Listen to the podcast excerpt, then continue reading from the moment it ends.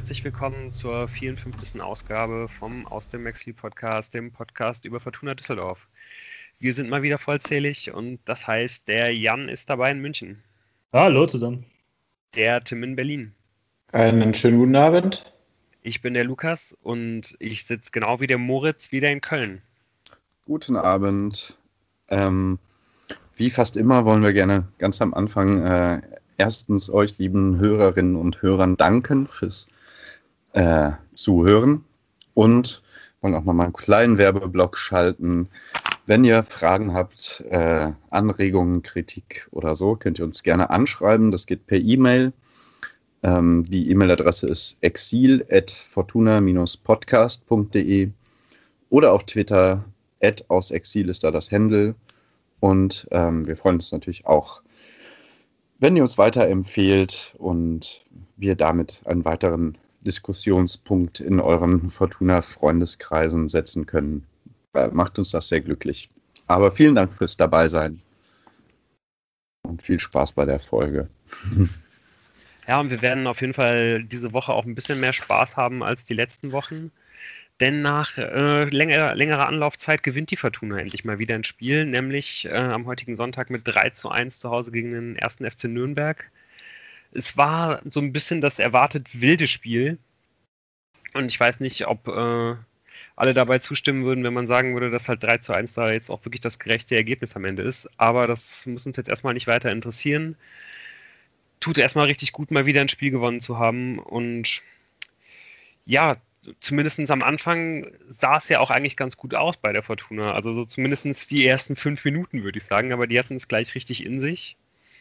Ähm, ja, und da würde ich sagen, dass man da vor allen Dingen Thomas Pledel nennen kann, ähm, der halt auf der rechten Seite so ein bisschen automatisch reinrotiert ist aufgrund des Personalmangels. Links hatte sich dann Rösler für die offensive Variante entschieden mit Kutris und mit Peterson. Und ja, der, der dritte, der neu reinkam, war David Kowniatski nach seiner, nach seiner Gelbsperre für den ja doch etwas formschwachen Hennings. Ähm, wie sehr hat euch überrascht, dass äh, das Pärchen Sobotka und Botzek wieder in der Mitte hat anfangen können? Also ich fand, dass Botze spielt, war, bin ich von ausgegangen und habe ich mir auch erhofft. Ja, hat tatsächlich Uwe Rösler auch äh, als einziges Mal er hält sich sonst immer gerne bedeckt äh, durchblicken lassen bei der PK vor dem Spiel, dass Botzek gesetzt ist. Deshalb, davon war ich überhaupt nicht überrascht und eigentlich von Sobotka war ich auch nicht überrascht. Weil Rösler von ihm sich die Seiten verlagernden Bälle erhofft. Oder was ist der Vorteil, den jetzt der, den jetzt Botze gegenüber Morales hat? Ganz genau. So hat er es in der Pressekonferenz mhm. gesagt. Er äh, erwartet von ihm die Spielverlagerung. Ganz genau. Ja.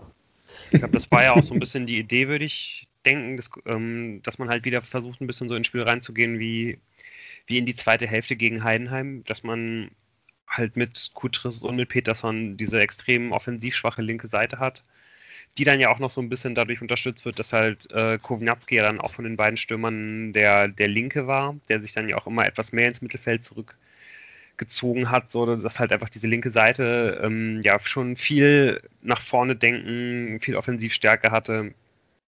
Und ja, dann ist natürlich irgendwie Botzek dann immer derjenige, der, wenn dann halt die Seite zugestellt wird, wenn man sich darauf so ein bisschen einstellt, der dann halt den, den, äh, ja, den weiten Pass rechts raus halt spielen kann. Und ähm, ja, das hat dann ja auch mit der, mit der rechten Seite am Anfang ganz gut funktioniert. Ähm, Darf ich zu Botzek noch eine wichtige Frage stellen? Klar war Botze beim Friseur. Ich hatte den Eindruck, dass sich die ja, Spitzen echt? schneiden lassen. Nee, das war nicht mehr ganz Vielleicht so wild. die Spitzen schneiden, um es weiter wachsen zu lassen. Ja. ja waren auch Aber einige, ne? Also Hennings war, glaube ich, auch beim Friseur. Da. Ja, der stimmt. Das sah sehr frisch aus. Ja, ja aber von dem habe ich das auch ein bisschen erwartet. Bei Botze habe ich gedacht, komm, lass wachsen, Jung. Aber ich glaube, er hat es, wie Moritz sagt, es war eine taktische Verkürzung ja. der Haarpracht, um jetzt nochmal richtig loszulegen. Für den dritten Lockdown. Der ist clever, der Mann. Ich meine auch gelesen zu haben, dass das Teil von irgendeiner Aktion ist, also dass er sich zumindest Bart und Haare wachsen lässt und damit, ich glaube, für irgendeine ähm, wohl, wie, wie heißt das, wohltuende, nee, Wohltätige. Wohltätige, danke, für einen guten Zweck. ähm, damit irgendwas bezweckt. Ich, das ist schon was her, dass ich es gelesen habe. Äh, also ich glaube, er zieht das auch durch, weil da irgendwie was er mit verbunden hat. Ja. Nun gut. Da haben wir das Hauptthema des heutigen mhm. Spiels auch schon abgeschlagen. Lu, du wolltest auf die rechte Seite hinaus und das spielerische Element. Ja, ich will ja so ein bisschen denken, also das hatte ich mir auf jeden Fall auch direkt notiert für die ersten fünf Minuten, wenn man das Spiel nicht gewinnt, dann hat man es in den ersten fünf Minuten versaut. Weil die Nürnberger sind ja wirklich überhaupt nicht ins Spiel gekommen. Ähm, die hatten gar keine Einstellung zum Spiel. Man hat es sofort irgendwie geschafft, auf der rechten Seite Ecken zu produzieren, auch wenn mich das teilweise richtig geärgert hat, weil es da auch zweimal in den ersten fünf Minuten die Situation gibt, dass halt Pledel mit relativ viel Platz da durchbricht und dann eigentlich nur den Rückraum legen muss, ähm, wo jeweils ein komplett freier, einschussbereiter Fortune freisteht, was er dann nicht macht. Trotzdem kommen dann halt diese Ecken zustande, äh, die halt extrem gefährlich werden und ja, und dann speziell in der fünf Minute kommt dann halt diese Riesenchance dadurch zustande, ähm, dass halt, äh, ja, so Botka, nachdem der, der, der Schuss von Peterson auf der linken Seite abgeblockt wird, oder die Hereingabe da völlig freistehend verzieht. Und ja, was, ist danach passiert? Also, also wirkte für mich halt für einen kurzen Moment so, als ob man, als ob man da jetzt in der Lage wäre, das Spiel halt direkt in die Hand zu nehmen, aber eigentlich war es dann ja danach relativ schnell wieder vorbei. Ja, vielleicht hatten sich die Spieler erinnert, dass ja noch erste Halbzeit ist. Hm. Anders kann ich mir das nicht erklären. Ja, es war ja schon so ein bisschen so, ähm, so eine typische Fortuna zweite Hälfte Anfangsphase. Ne? Mhm. Ähm, was ich jetzt äh, genau zu Kutris und Peterson, also ich glaube auch, dass das notwendig war, da auf eine offensive Variante zu setzen, aber das war eigentlich, fand ich, vorher die größte Frage für mich, ähm, wer da auf links auflaufen wird. Ja, und was ist dann passiert? Dann hat man sich wieder ein bisschen zurückgezogen und äh, Nürnberg eigentlich ganz herzlich eingeladen, jetzt mal irgendwelche bekloppten Tore zu schießen. Ja, das fand ich aber gar nicht mal so schnell. Also klar, diese Ab der 20. Minute Ja, genau, aber das ist ja, ja erstmal, wir reden ja erstmal ja. von dieser ganz furiosen Phase.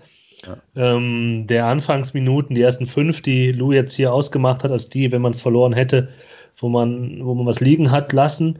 Aber danach war es schon so, dass, na klar, es war nicht mehr so, so drückend, aber Nürnberg war wirklich, wirklich ja. schwach, hat viel Platz im Mittelfeld gelassen und mhm. die Fortuna hat es versucht aus, auf, auszufüllen. Vor allem Kovnatski war sehr präsent, also Pledel in der Anfangsphase, aber dann hat Kovnatski eben versucht, auch so ein bisschen ein Verbindungsspieler zu sein zwischen Mittelfeld und Sturm holt sich die Bälle relativ weit hinten, suggeriert so eine schallzentralen Position und bringt immer wieder Patterson ähm, ganz gut, also nicht nur Kovnatski, ja. aber Patterson wird auf, auf links ganz gut eingebunden und da zu dem Zeitpunkt ist auch noch so, dass das Botzek und Sobotka ähm, ganz gut aufpassen und äh, eben in diesem Verlagerungsspiel auch eine, eine positive Rolle spielen. Das Passspiel äh, darüber können wir dann gleich reden, wird signifikant schlechter nach der 20. Minute so. Ja. Ähm, aber dann hat Nürnberg es irgendwie geschafft, sich da zu fangen und stabiler zu sein und eben diese großen Räume nicht mehr anzubieten, die die Fortuna bis zu diesem Zeitpunkt dann eben leider noch nicht genutzt hat. Was ich auch positiv fand, ich meine, Fortuna hat irgendwie viel, also die Innenverteidiger haben viel versucht, immer auf Außen zu spielen und äh, eben über die Außen aufzubauen. Das sah irgendwie auch ganz gut aus. Und was ich bemerkenswert fand, einfach weil es mir so häufig aufgefallen ist in anderen Spielen, äh, dass ich eben dann auf diesen Außenverteidigerpositionen, äh, wenn dann Kutris oder eben auch Zimbo ähm, am Ball waren, dass es eben tatsächlich aus dem Mittelfeld dann Unterstützung gab, um anspielbar zu sein. Also, dass sich wirklich auch Fortuna-Spieler, also Konatski hast du schon genannt, der mehr aus dem Zentrum dann kam, aber eben auch Peterson und Pledel, die sich dann ähm, und also ich fand auch das Zentrum am Anfang gut mit Sobot, äh, Sobotka und Botzek. Das ist einfach relativ aktives Freilaufen gab und das hat einigermaßen gut geklappt. So. Ja, ich glaube, okay. ich würde da besonders Kutris nennen, ne? Also der wirklich das ganze Spiel der Fortuna auf ein anderes Level hebt, wenn es halt ums nach vorne spielen geht, ne? Weil er halt einfach, wie Moos das glaube ich auch letzte Woche schon angesprochen hat, immer den Blick nach vorne hat, sich immer nach vorne dreht, auch aus super schwierigen Situationen halt den Ball irgendwie noch an den Gegner bekommt, immer einen starken Laufweg anbietet. Und das ändert halt alles, ne? Also gerade wenn man halt eben auch so spielt, wie man das jetzt halt tut, dass man ja ne, von hinten aufbaut, Botzek lässt sich dann zwischen die Innenverteidiger fallen, die Außenverteidiger gehen breit. Und wenn man dann halt erstmal am Ball bleibt und in Ruhe irgendwie über den Außenverteidiger auf den Flügel kommt und dann, und dann irgendwie auch erstmal über die Mittellinie und so, dann steht man natürlich auch dadurch automatisch hinten viel, viel sicherer. Aber fandet ihr die erste Halbzeit nach den ersten fünf Minuten wirklich so stark, wie es jetzt gerade den Anschein hat? Ja, bis zur 20. Minute, wie, ja, wie, genau. wie Moritz ja. es gesagt hat. Danach wurde es richtig schlecht. Ja. Aber die ersten 20 Minuten fand ich das gut, weil halt Nürnberg eben die Räume geboten hat, die die Fortuna halt versucht hat zu nutzen, nicht ganz nutzen konnte. Und dann haben sie halt, stand halt Nürnberg besser. Und dann haben, da wurden da teilweise Fehlpässe gespielt. Puh, das Passspiel ist quasi eingebrochen. Ja, aber man kam halt tatsächlich in den ersten 20 Minuten dann häufig auch nur noch ins letzte Drittel, aber hat dann da auch wiederum oft äh, die letzte äh, Aktion die falsche Entscheidung getroffen. Also auch das war klar. Das war das Drittel, wo wir das Spiel sehen wollen, aber da war dann teilweise Pettersson spielt da einmal so einen so Ball, wo er, wo er einen Geistesblitz hat und denkt, Kovnatski wird das schon auch raffen, ähm, ja. irgendwie völlig ins Nirgendwo. Ähm, und ähm, klar, man, man war in dem letzten Drittel, aber bis ja, auf die, die ersten fünf Minuten kam da jetzt auch nicht so viel Tolles.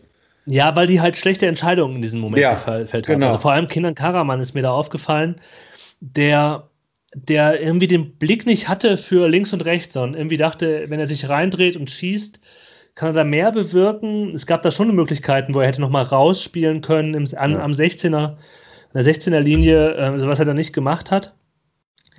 Ähm, ich weiß nicht, ob ich das Thema jetzt schon aufmachen will, aber wenn man sich fragt, wie kommt man in 16er, was für ein spielerisches Element äh, kann man so noch bringen, ist ja, hat ja der Nürnberger Kader oder diese Nürnberger Startelf einen Spieler gehabt, der eigentlich eine Anklage an, an Klein und Allofs war. Denn warum Möller-Deli ja. zu Nürnberg gewechselt ist im Januar und nicht zu Fortuna aus Düsseldorf, ja, ist mir nicht ganz klar. Und ich weiß auch nicht, ob der halt ähm, immer so spielt, aber der hat einfach das komplette Spiel von Nürnberg getragen. Mhm. Alles ist über den gegangen. Und das war halt auch dann, wenn man ihn ausgeschaltet hat, konnte man ihn kontrollieren, aber der war ja überall auf dem Platz. Ja. Also ich glaube, einfach von dem, was ich so in den letzten Jahren und Monaten gelesen habe, vor allem bei Twitter, das äh, ist ja durchaus nicht sein erster Verein in der zweiten Liga, sondern der, glaube ich, schon bei Pauli, bei Freiburg, weiß ich jetzt nicht, ob in der ersten oder zweiten und bei Fürth gespielt, glaube ich. Äh, und der spielt, glaube ich, einfach immer so, genau. Ja. Mhm. Aber die größte Chance auch, muss man trotzdem nochmal sagen, in den ersten 20 Minuten, wo wir jetzt gerade dabei sind, das so ein bisschen zu relativieren, dass die Ansätze gut waren, hatte ja trotzdem auch Nürnberg, muss man ja auch sagen. Also, ja. Auch ein bisschen chaotisch irgendwie, wie es dann dazu ja. kommt. Kastenmeier ja. sieht mal wieder nicht wirklich gut aus dabei. Ja. Mit so einer nicht Fisch, nicht Fleisch-Aktion. Aber ob der Nürnberger jetzt den Ball jetzt genauso tre treffen wollte, ist halt auch nicht. Also es steht auch nochmal auf dem anderen Blatt letztendlich muss man da, glaube ich, froh sein, äh, dass man da auch nicht in den ersten zehn Minuten schon, schon in Rückstand gerät. Also an einem anderen Tag fällt der auch einfach mal rein. Mhm. Und ja, letztendlich hat sich dann ja Nürnberg eigentlich bis auch fast bis kurz vor der Pause hätte sich das dann ja auch im Nachhinein so ein bisschen erarbeitet, weil, wie schon angesprochen, die einfach immer stärker wurden. So, ähm, es gibt dann äh, durch den gerade angesprochenen Möller-Deli in der 22. diese Chance, die ich eigentlich noch viel, viel größer finde als dieser Kopfball-Aufsetzer, äh, der auf die Latte fällt, wo über die, über die rechte Seite dann aufgebaut wird bei den Nürnbergern. Der Ball geht irgendwie in den Rückraum, verspringt da, glaube ich, Scheffler im Strafraum, der den eigentlich kriegt in die Hacken, ne? will, kriegt er dann ja. irgendwie in die Hacke und er springt zurück zu Möller-Deli, also auch irgendwie so ein bisschen so ein Chaos-Element Und der trifft dann den Ball ja wirklich überhaupt nicht. So, der hätte sogar eigentlich nochmal die Chance gehabt, äh, den, den Abpraller dann auch nochmal aufs Tor zu bekommen, schafft er dann auch nicht. Aber gerade beim ersten Mal, das, das ist eigentlich ein Ball, der, der ähnlich wie der von Sobotka halt unbedingt aufs Tor muss. Und da kannst du dich wirklich gar nicht beklagen, wenn es da, äh, wenn es dann da 0 zu 1 steht. Ja, weil es halt eben auch keinen Zugriff auf diese Spieler mehr gibt, weil man zu weit weg ist oder zu langsam, oder? Also was dann vor allem in der zweiten Halbzeit fand ich ja noch teilweise schlimmer war sogar. Ja, was es hat dann aber ich, ich, kann auch nicht so genau sagen, was es dann gewesen ist, dafür, dass, dass, äh, dass man dann irgendwie in den letzten Minuten vor der Halbzeit auf einmal wieder zu Chancen kam. Und da muss man, glaube ich, dann aber auf jeden Fall wieder die linke Seite hervorheben. Ne? Es waren halt immer wieder Patterson und, und Kutris, die halt riesige Räume hatten und gerade das ähm, bei, bei, bei dieser Riesenchance, die dann am Ende der, der Flugkopfball von Karaman wird, nachdem Peterson-Schuss abgeblockt wird, ist es auch, glaube ich, so Botka, der da halt unfassbar stark auf die linke Seite legt. Ja. Mhm. Also, äh, halt. ich habe, glaube ich, ne, nur eine Erklärung dafür, ähm, dass die letzten fünf Minuten es da nochmal drei Riesenchancen gibt, ähm, weil ich mir just bevor diese äh, erste Chance kam, aufgeschrieben hätte, hatte, alles wieder zu langsam und erwartbar heute. Dann ging's los. Ich kann euch sagen, warum. Rösler hat ins Spiel irgendwann gerufen, Botze, Mitte zu. Und ab da war die Mitte wieder dicht und ist wieder gelaufen. Der Botz hatte das kurz vergessen. Dann ist das auch gut. Das ist wie mit den Ecken. Das ist sehr gut, dass Rösler immer alle bei den Ecken jedes Mal ein paar Mal daran erinnert, dass die hochgehen sollen, Männer. So, und genauso ist das mit dem Botze Mitte zu. Das ist wichtig, dass man das zwischendurch nochmal gesagt kriegt, damit man es nicht vergisst. Ähm, ja, und das war, glaube ich, der, der Coach-Kniff der dann die letzten fünf Minuten nochmal äh, das Blatt gewendet hat. Ja, auf der anderen Seite, ich meine, man macht sich da immer so drüber lustig und letztendlich coacht man ja vom Fernsehen auch immer selber mit, ne? Und ja, sagt auch, äh, wer wohin zu laufen hat und welche Seite wohin zu spielen und so weiter. Ich meine, Uwe Rösler hört immerhin irgendjemand zu. Man weiß Der ist immerhin vor Ort. Also ich glaube halt einfach, die letzten fünf Minuten haben die endlich wieder Pässe angebracht. Ja. Und das so einfach würde ich mir das erklären, was halt vorher überhaupt nicht geklappt hat. Da, äh, also vor allem äh, Botzek und dann so haben wirklich Pässe gespielt ins Nichts oder halt zum Gegner, was noch schlechter war.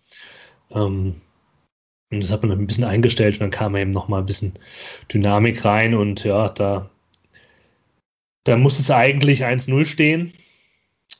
Aber glaube, Karaman jubelt auch schon so fast irgendwie, ne? Der reißt so die Arme hoch, man kann es mhm. nicht so mhm. genau erkennen. Mhm. Ähm, hättet ihr, hm, ich meine, kurz vor der Pause hat die Mannschaft dann angedeutet, dass in der zweiten Halbzeit genauso weitergehen kann. Hättet ihr zur Halbzeit gewechselt? Ich glaube nicht. Also wir haben wir hatten jetzt irgendwie, glaube ich, keinen klaren Gedanken. Ich glaube, dass wir dann da noch saßen und uns noch kurz angeschaut haben, wer auf der Bank saß. Dann sind wir da so einmal durchgegangen. und da war, war dann niemand, äh, der, der, sich da irgendwie komplett aufgedrängt hätte. So. Und ich glaube, deswegen ähm, ja, waren wir dann letztendlich ganz zufrieden damit, dass da, dass da kein Wechsel vorgenommen wurde. Ging es euch da anders? Ja, ich war mit dem Wechsel der ähm, auf der anderen Seite der Nürnberger natürlich nicht so zufrieden, weil der Herr Mühl ja schon gelb gesehen hatte und dann irgendwie auch noch ein, zwei Mal so gefault hatte und dann haben sie den zur Pause rausgenommen. Schade. Ich, ich, hätte auch nicht zur Halbzeit gewechselt, aber ich fand äh, insgesamt, natürlich hat er viel probiert, aber ich fand, Peterson hatte eine sehr unglückliche erste Halbzeit, fand ich. Also da hätte ich am ehesten drüber nachgedacht. Also mir ist ja gar nicht so negativ aufgefallen, muss ich sagen. Er hat einige Fehlpässe gespielt. Also habe ich mir hier. Ja, gut, aber wie gesagt, da ist er halt, hat er sich halt perfekt ein, eingefügt in dieses Mannschaftsgebilde. Mhm.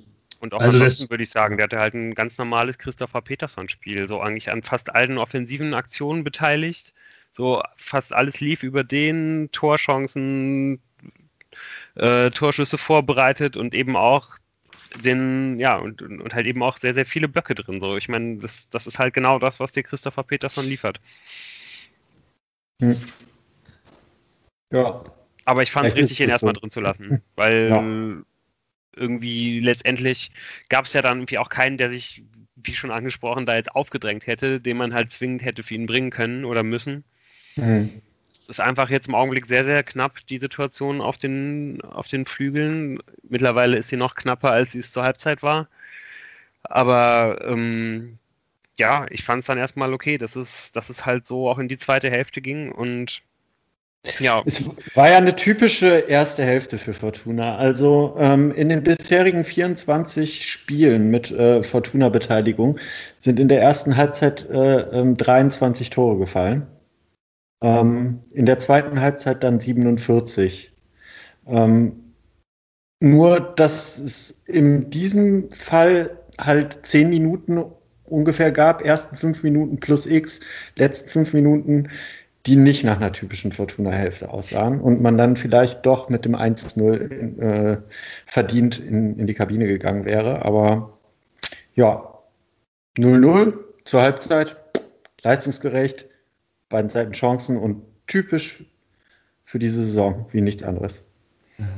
Da muss ich aber auch ganz ehrlich sagen, dass ich da echt kurz äh, zusammengezuckt bin, als der, als der Sky-Kommentator das meinte, dass Fortuna erst zehn Tore in der ersten Halbzeit geschossen Och, das, hat. Das hat meinem Gefühl vollkommen entsprochen. Ja, deshalb ja ich jetzt meinem mal, Gefühl hat es irgendwie auch ja, entsprochen. Aber deshalb habe ich nochmal geguckt, wie viele Gegentore es waren. Also insgesamt in 23 Tore in der ersten Halbzeit mit Fortuna-Beteiligung in 24 Spielen. Das ist schon Ja, aber es entspricht ja zu 100 Prozent äh, dem, was wir, also es ist ja jede Woche sind wir ja gut, die erste Halbzeit, da hat man jetzt sich erstmal abwartend und dann Genau. Ja, und dann hat man halt immer entweder gehofft, dass man eins macht oder hat halt eins kassiert, aber viel mehr ist ja in der ersten Halbzeit nie passiert. Genau, und hatte schon das nochmal unterstreichen, ja. das war jetzt halt äh, das typische Ergebnis, aber es war, sah schon ein bisschen anders aus und da bin ja, ich ganz zufrieden genau. mit. Also ja. so, eigentlich war die erste Hälfte eine Steigerung irgendwie.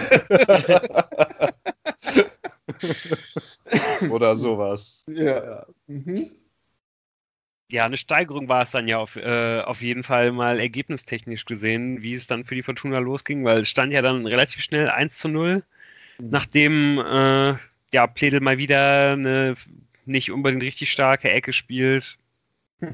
bekommt er dann eine zweite Chance und der Ball kommt dann wirklich perfekt, muss man sagen. Äh, richtig starke Flanke und Hoffmann kann sich dann da in der Mitte durchsetzen.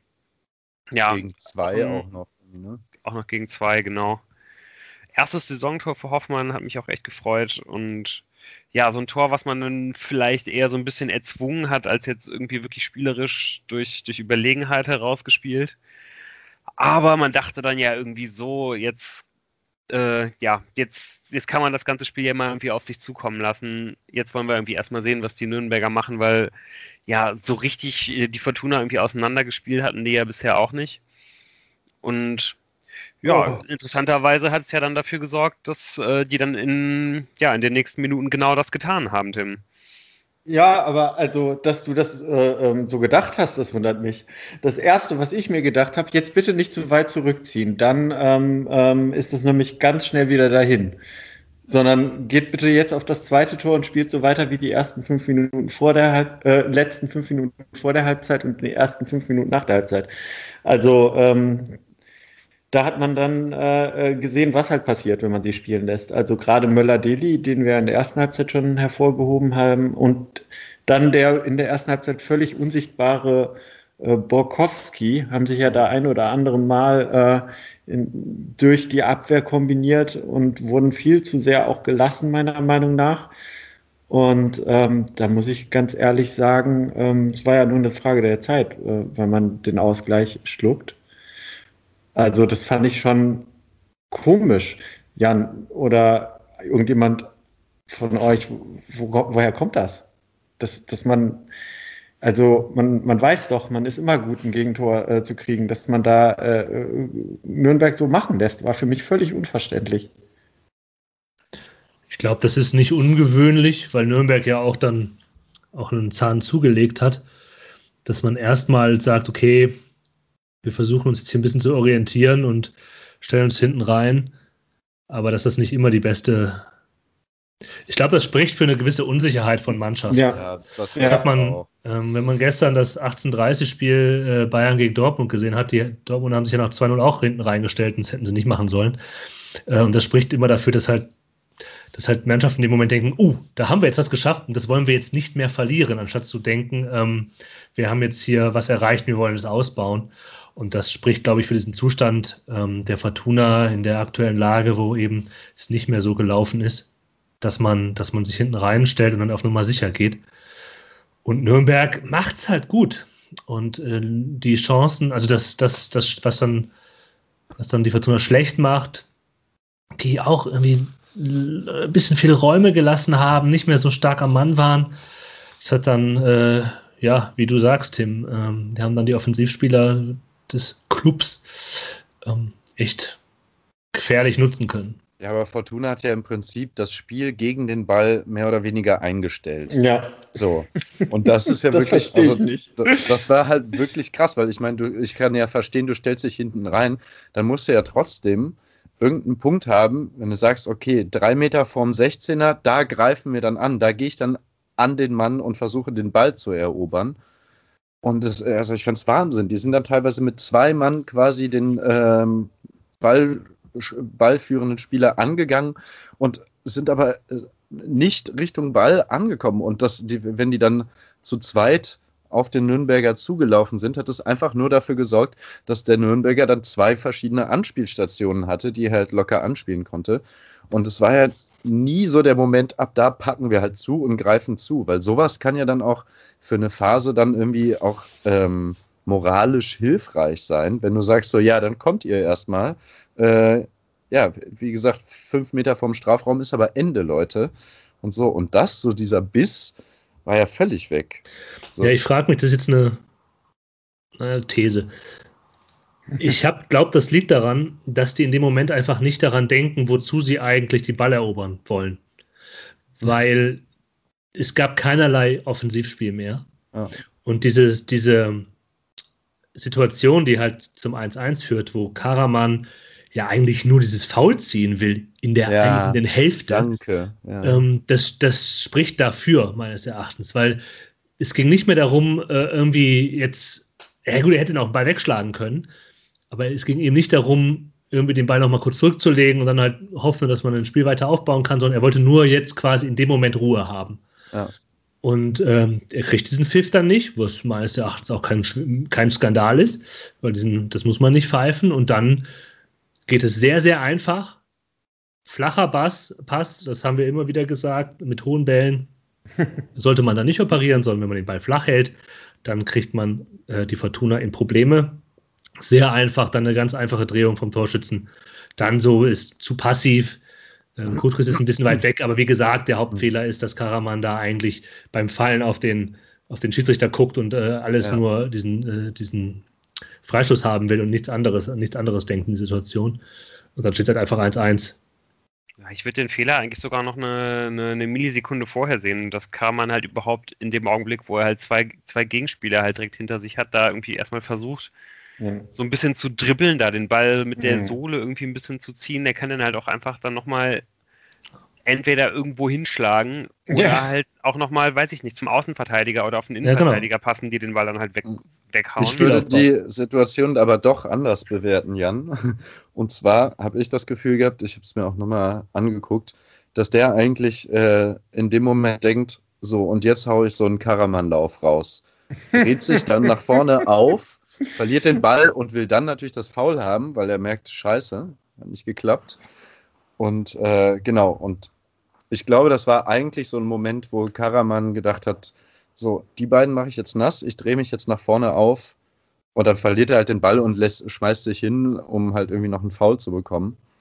Ähm, ja. Ja, das kann gut sein. Das sein restliches Spiel würde dazu passen, ja. weil er eh eben davon ausgegangen ist, dass er das jetzt hier immer machen ja. muss und eben den Nebenmann nicht gesehen hat. Ja. Der hat ja auch in dem Moment irgendwie drei Anspielstationen nach hinten natürlich, die er benutzen kann um halt nicht den Ball zu verlieren. Ja. Also ja, ja, geht auf halt jeden Fall in irgendeiner Form auf seine Kappe. Mhm. Also da darf er den Ball nicht verlieren. Ja, wirklich irgendwie eine relativ äh, unglückliche Leistung insgesamt bei ihm an dem Tag. Ähm, passt irgendwie auch dazu, dass ja noch einige, einige Minuten vorher er komplett einschussbereit halt äh, ja. mit Patterson zusammen aufs Tor zuläuft. Patterson hat halt den Ball und äh, spielt ihn nicht an. Ja. Und äh, sonst glaube ich, den, das ist dann schon auch ein Ball, den Karaman dann normalerweise macht. Ähm, ja, doch direkt bevor das 1 zu 1 fällt, ähm, glaube ich, äh, würde ich auch analysieren, dass da der, der Wechsel, den Rösler da vornimmt, dass es da genau um, um das Pressing halt ging. Dass Rösler auch gesehen hat, äh, dass, dass das Pressing nicht mehr so stark greift wie, wie in der ersten Halbzeit teilweise. Wie ja. ganz am Anfang in der, in der, in der zweiten Halbzeit halt auch. Ähm, ja, deswegen geht Pettersson raus, Hendings kommt rein, Kovnatski rückt nach links ja, nur blöderweise fällt dann halt auch schon eine, eine halbe Minute später halt das Tor. Ja. Und ja, der, der Effekt war halt schon direkt verpufft. Und ich muss ganz ehrlich sagen, dass ich danach auch ja, nicht unbedingt noch dran geglaubt habe, dass, dass Fortuna da nochmal irgendwie zurückkommt ins Spiel. Vor allen Dingen nicht, ähm, nachdem sich dann in der 72. Minute Pledel verletzt. Und ja, da wird das Foul nicht gepfiffen, obwohl da schon relativ stark reingegangen wird, auch nur auf den Mann gegangen wird. Und ja, ich, ich habe jetzt noch nichts gehört, wie es beim Maus schaut, aber ja, das sah ja wirklich absolut nicht gut aus. Ja, bevor, wenn wir in der Chronologie des Spiels bleiben, so von wegen, so ganz so hoffnungslos war ich nicht. Ich habe schon in dem Moment gedacht, dass das Spiel in beide Richtungen noch kippen kann. Wenn allerdings in der 67. Minute, da war ja noch die Ecke, die von Markreiter da irgendwie gegen zwei Gegenspieler verlängert wird. Wenn es dann 2-1 steht, dann erholt sich Fortuna da nicht mehr von. Und dann lag Pledel auf dem Boden und ich habe aber trotzdem nicht, also das ist jetzt unglaublich bitter und ich wünsche dem Jungen, dass er da hoffentlich ähm, keine schwere Verletzung davon getragen hat. Aber ich war jetzt nicht so, dass ich gesagt habe, ach, das wird doch heute alles nichts mehr. Hatte ich gar nicht den Eindruck.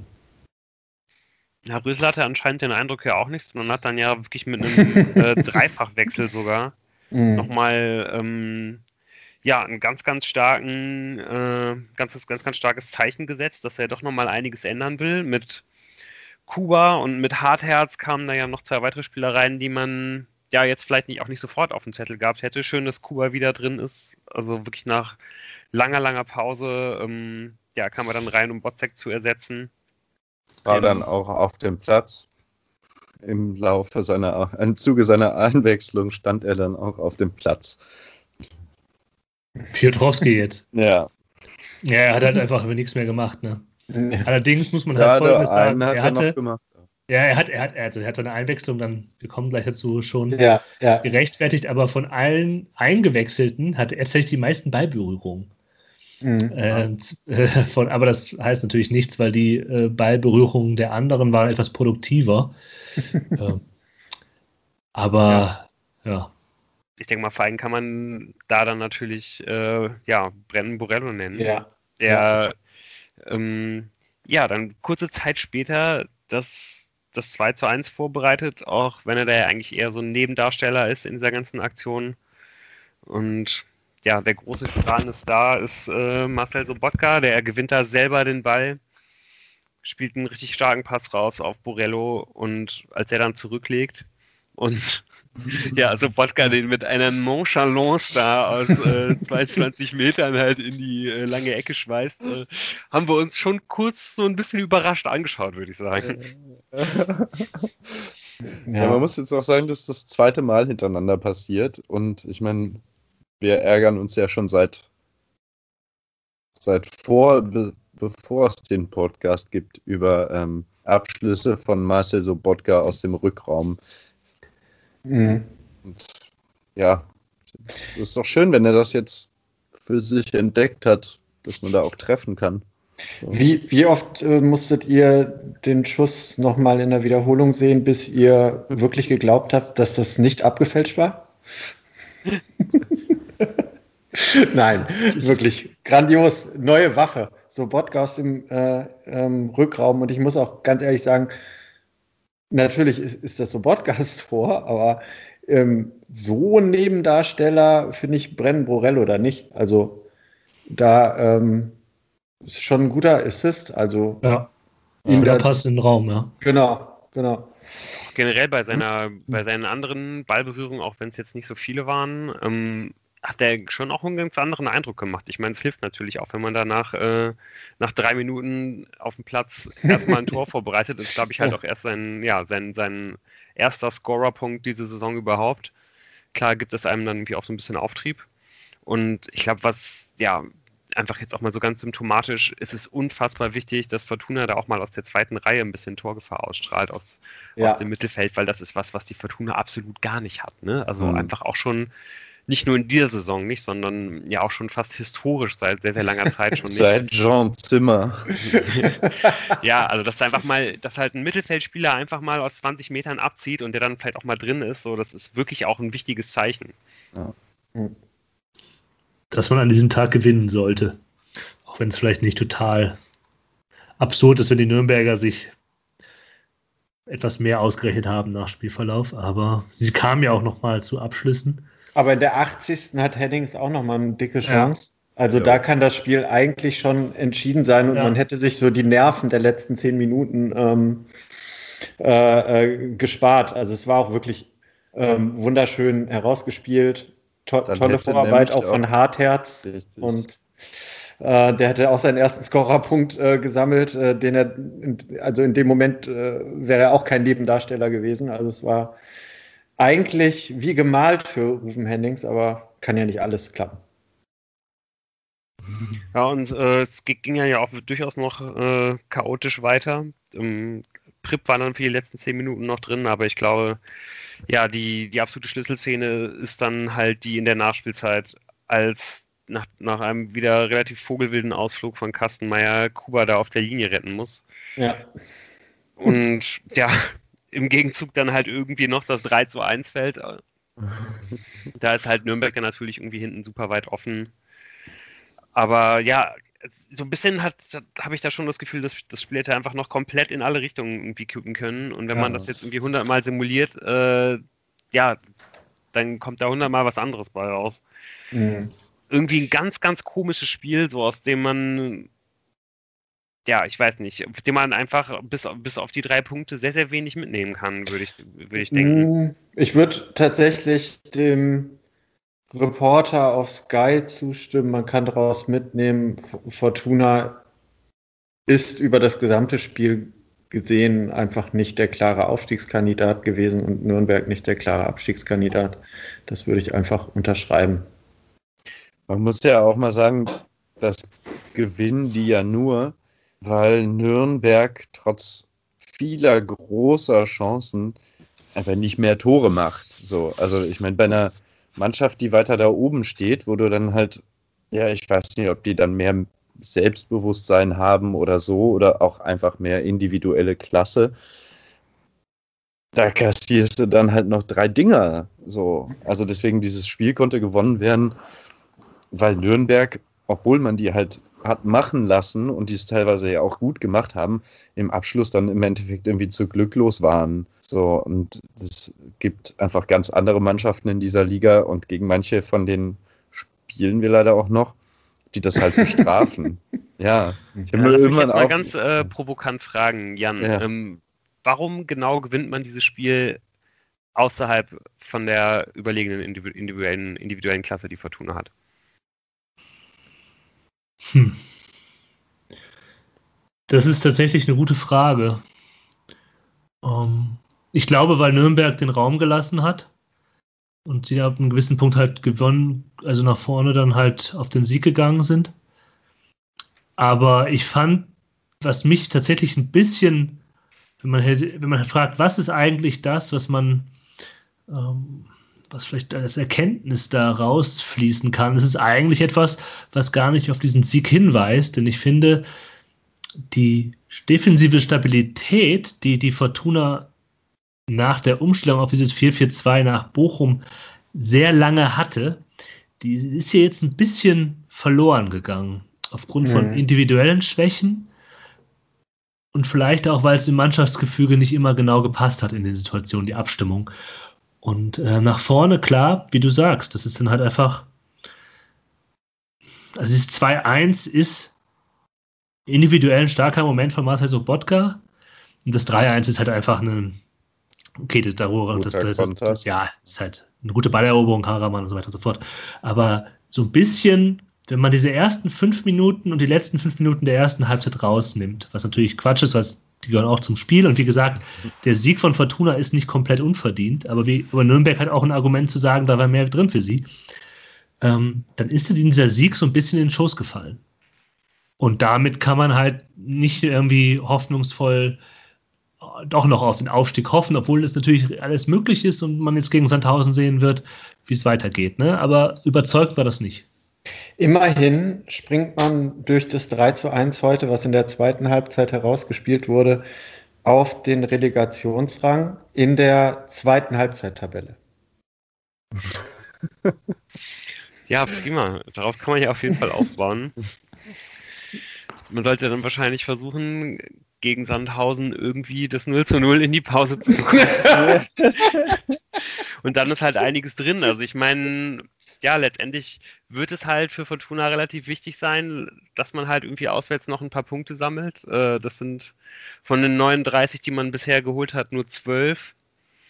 Auf der anderen Seite hat man halt auch noch ähm, ja durchaus das ein oder andere Heimspiel. Ne? Man hat jetzt ja ähm, in den nächsten Spielen, also man hat ja am, am 32. und am 33. Spieltag zwei Heimspiele. Und ja, das letzte ist dann nochmal ein Auswärtsspiel in Fürth, aber das ist dann vielleicht so ein Chaosspiel, wo alles passieren kann. Ich will jetzt nicht sagen, dass da noch einiges drin ist, aber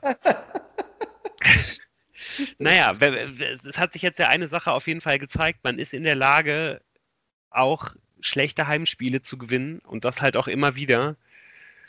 Und ja, ich meine, es sind jetzt halt noch zehn Spiele zu spielen, da sind noch sechs Heimspiele drunter. Wenn man, man muss, die wird man wahrscheinlich alle gewinnen müssen um halt irgendwie noch eine Chance zu haben oder halt um sich vielleicht ja dann doch noch irgendwie so eine Resthoffnung auf dieses Endspiel am 34. Äh, Spieltag gegen Fürth zu verschaffen. Ich glaube, es macht keinen Sinn, da wirklich drauf zu gucken.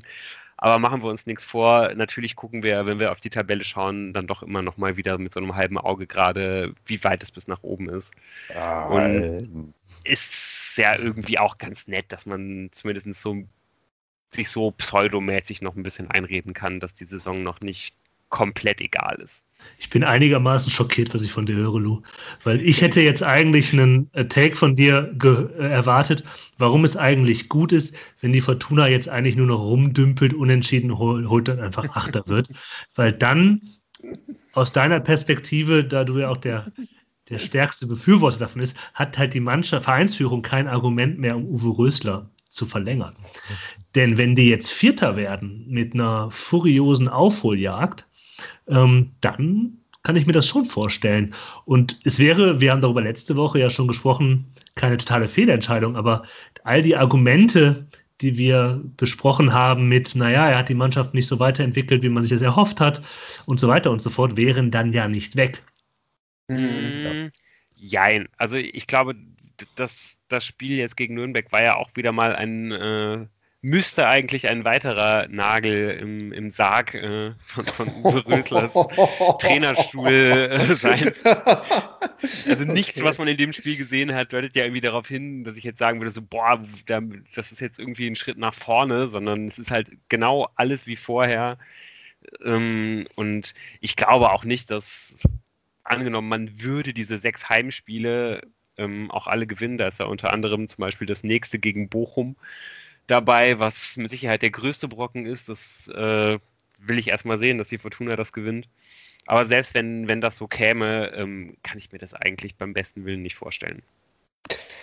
Also ich würde jetzt mal ganz. Frage, achso, ja. ja, naja, ich möchte noch mal ganz kurz sagen, ich finde halt schon, dass es so eine gewisse Entwicklung gibt seit der letzten zweiten Halbzeit quasi ähm, gegen Heidenheim dass man wirklich auf den Flügeln einfach mal durchkommt. Das ist was, was vorher nicht so passiert ist. Das ist jetzt ein bisschen neu und vielleicht ein bisschen mutiger und so. Das finde ich, könnte man positiv herausheben. Und was aber dann diese, also das ist auch eine generelle Frage eigentlich auch an euch. Also klar, Selbstbewusstsein könnte der Fall sein, aber ich habe mir irgendwann zwischendurch aufgeschrieben, Fortuna lässt alle Pässe zu. Also quasi jeder möglicher Pass kommt an, weil Fortuna das einfach zulässt. Und diese stabile Defensive, die ist ja personell genauso aufgestellt. Gut, jetzt haben wir auf der linken Seite Leonardo Kutris statt ähm, Lukas Krallens. Aber woran liegt es denn? Ist es ein Konzentrationsding oder dass es jetzt, also dass dieser defensive Zugriff nicht mehr klappt? So, weil das ist ja wirklich, das war teilweise desaströs, was gegen den Ball da passiert ist. Und ich habe nicht verstanden, woran es liegt. Ob es nur an Selbstbewusstsein liegt oder ob die durch sind. Ich finde Simbo zum Beispiel, auch wenn ja. er immer noch super ist, wirkt einfach komplett durch. Er hat ja auch einfach keinen Ersatzspieler. Aber woran liegt das? Dann also mit immer mehr Fehlern. Ich glaube, das ist, das ist ein der, die Mitte wird nicht so zugemacht, wie man das hm. hätte machen sollen. Und auf den Außen ist es halt anfälliger, weil Kutris halt eventuell eben nicht der, der defensive Anker ist. Und bei Zimmermann ist es mir auch schon aufgefallen. Der macht Dinge, die ihm normalerweise nicht passieren. Ich würde auch sagen, dass der eher mal eine Pause braucht.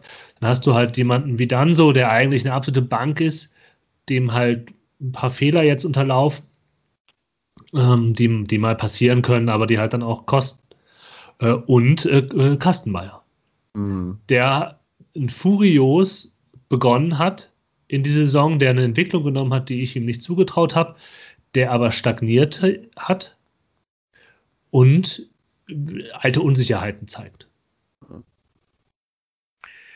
Meint ihr, es ist vielleicht, also es wäre auch ein Erklärungsmuster, ähm, dass man da jetzt auch nochmal sagen würde, dass, dass da auch einige Spieler einfach sehr, sehr darunter leiden, dass es keine Winterpause gab. Also ich glaube, das ist ja immer noch so ein bisschen was, was wir, was wir in der Betrachtung dieser Saison extrem unter den Tisch fallen lassen, unter welchen Gegebenheiten das eigentlich gespielt wird, dass man halt bis, bis Ende Juli, oh nee, bis, bis Ende Juni halt irgendwie noch die Saison durchgeprügelt hat, dann eine kurze Pause, Vorbereitung. Die Vorbereitung war bei Fortuna richtig schlecht, wissen wir alle warum.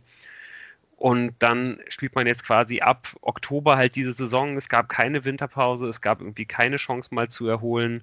Gerade wenn es keine Länderspielpause, kaum.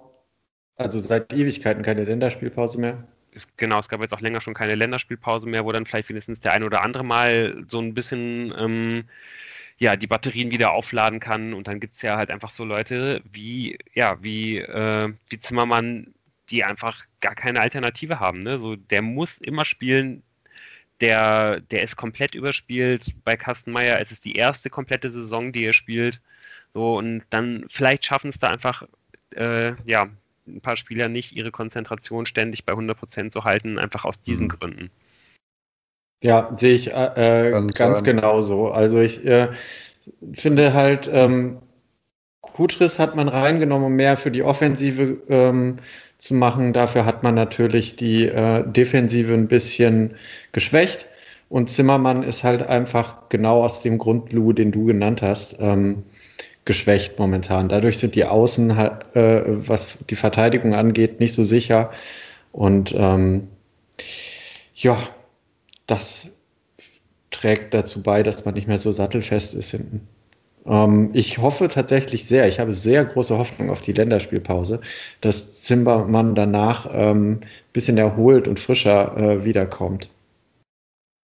Ja, bis dahin sind ähm, noch, noch zwei Spiele zu spielen das angesprochene Spiel gegen Bochum am, am Montag und äh, in, am Montag in zwei Wochen und eben nächste Woche Samstag um 13 Uhr das Auswärtsspiel beim SV Sandhausen. Und da wird auf jeden Fall die Frage sein, ob man dann nochmal mit diesem offensiven Ansatz, der ein bisschen mehr Chaos verspricht, gegen eine auf jeden Fall auch angeschlagene Sandhäuser Mannschaft agieren wird oder ob man es ein bisschen ruhiger, ein bisschen Defensivstärke halt irgendwie versucht. Und ja, auf was wir uns da genau einzustellen haben, das werden wir jetzt gleich hören. Ähm, wir hatten das Glück, dass wir wieder einen Experten gewinnen konnten, der uns den SV Sandhausen so ein bisschen erklärt. Und das ist in dieser Woche der Sandhausen-Fan, der Moritz. Und vor der Sendung hatten Jan und Tim die Möglichkeit, mit ihm über Sandhausen zu sprechen. Viel Spaß bei der ja, der nächste Gegner, der SV Sandhausen. Und ähm, wir haben es immer wieder mal geschafft, Insider-Informationen äh, in diesen Podcast zu holen. Und so auch dieses Mal.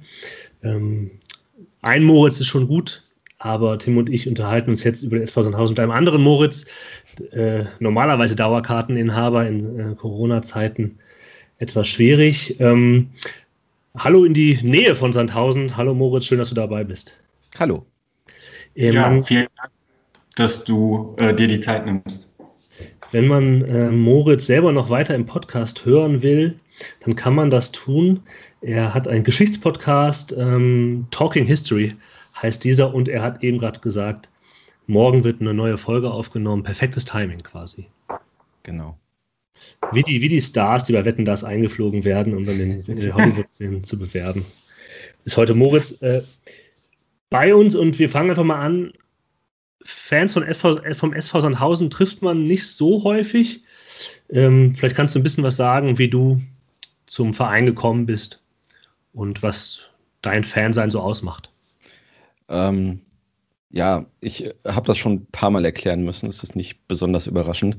Ich erkläre das immer sehr gerne mit einer Simpsons-Szene, wo äh, Bart irgendjemanden trifft, sich irgendjemandem vorstellt, einem Nachbarn und Millhouse hinter sich hat und sagt, äh, das ist mein Freund Millhouse. Er ist mein bester Freund aus äh, geografischer Bequemlichkeit. Ähm, also es ist tatsächlich ein, ich bin in die Gegend gezogen. Ich wohne jetzt in Waldorf seit ziemlich genau zehn Jahren das ist äh, der Nachbarort von, von Sandhausen. Ich fahre mit dem Fahrrad ungefähr sechs, sieben Minuten zum Stadion. Äh, an guten Tagen auch einfach mal eher vier, fünf. Also es ist wirklich einfach sehr, sehr nah gelegen. Ähm, und habe dann auch, als ich hierher gezogen bin aus Bonn, mir direkt eine Dauerkarte gekauft. Das war dann auch noch glücklicherweise die Aufstiegssaison. Das heißt, äh, der Verein hat es mir auch leicht gemacht, ihn zu mögen. Ähm, und äh, ja, also ich bin hierher gezogen. Ich bin eigentlich, ich hoffe, das darf ich hier sagen, äh, Kölner, fußballmäßig. Äh, aber Sandhausen ist, ist nun auch in den letzten zehn Jahren glücklicherweise häufig vorgekommen, dass Köln in Sandhausen spielen musste. Ähm, das heißt, das hat auch alles nochmal einfacher gemacht, dann auch noch eine Dauerkarte zu haben, denn gegen Köln zu spielen ist eines der wenigen Spiele, die auch mal annähernd ausverkauft sind in Sandhausen. Ja, und ähm, im Prinzip, seit ich hier bin, ist der Verein eben in der ersten Saison aufgestiegen und seitdem immer in der, in der zweiten Liga gewesen. Äh, was, was soll mich daran stören, sozusagen? Ich habe mir eine Notiz gemacht, dass wir in Köln, das schneiden wir natürlich gnadenlos raus. Für sowas haben wir keinen Platz hier. Ähm, eines der positiven Erinnerungen, wenn ich äh, an diesen Abstieg der Fortuna denke, und es gibt nicht viele positive Erinnerungen, war, dass du mir relativ schnell geschrieben hast nach dem Abstieg der Fortuna und mich eingeladen hast zum Auswärtsspiel in Sandhausen. Und leider ist natürlich diese elende Corona-Sache dazwischen gekommen. Aber wenn du uns und vielleicht auch denjenigen, die noch nicht das Vergnügen hatten, beim SVS zu Gast zu sein, einfach mal kurz beschreiben, also was macht eigentlich Sandhausen, das Stadion und so ein bisschen aus? Also wenn man äh, da zu Gast ist oder auch wenn man die Dauerkarte hat was in Sandhausen total schön ist, ist, dass das im Herzen immer noch eigentlich ein Amateurverein ist. Das ist auch manchmal furchtbar nervig, aber eigentlich, man sieht dort immer noch, ich war das erste Mal, ich glaube, 2008 da, übrigens gegen Düsseldorf, fällt mir gerade ein. Ähm, das müsste dann dritte Liga gewesen sein, ja. Mhm. Ähm, das heißt, die Leute, die man da da gesehen hat, die jeden Tag dahin gegangen sind, seit 40 Jahren äh, und die ihre Bratwurst gekauft haben und ihr Bier getrunken haben, die sind jetzt immer noch da. Es sind ein paar mehr geworden. Irgendwann äh, in der Saison zum Zweitliga-Aufstieg war plötzlich so eine 30 Mann Ultraszene da, die war ganz niedlich. Aber es sind halt immer noch diese Leute da, die man auch in der Landesliga sieht und so. Und äh, das ist einfach sehr, sehr schön. Ähm, man sieht Leute, die da in derselben Position seit 20 Jahren sind, so äh, die äh, Jugendbetreuung machen und so.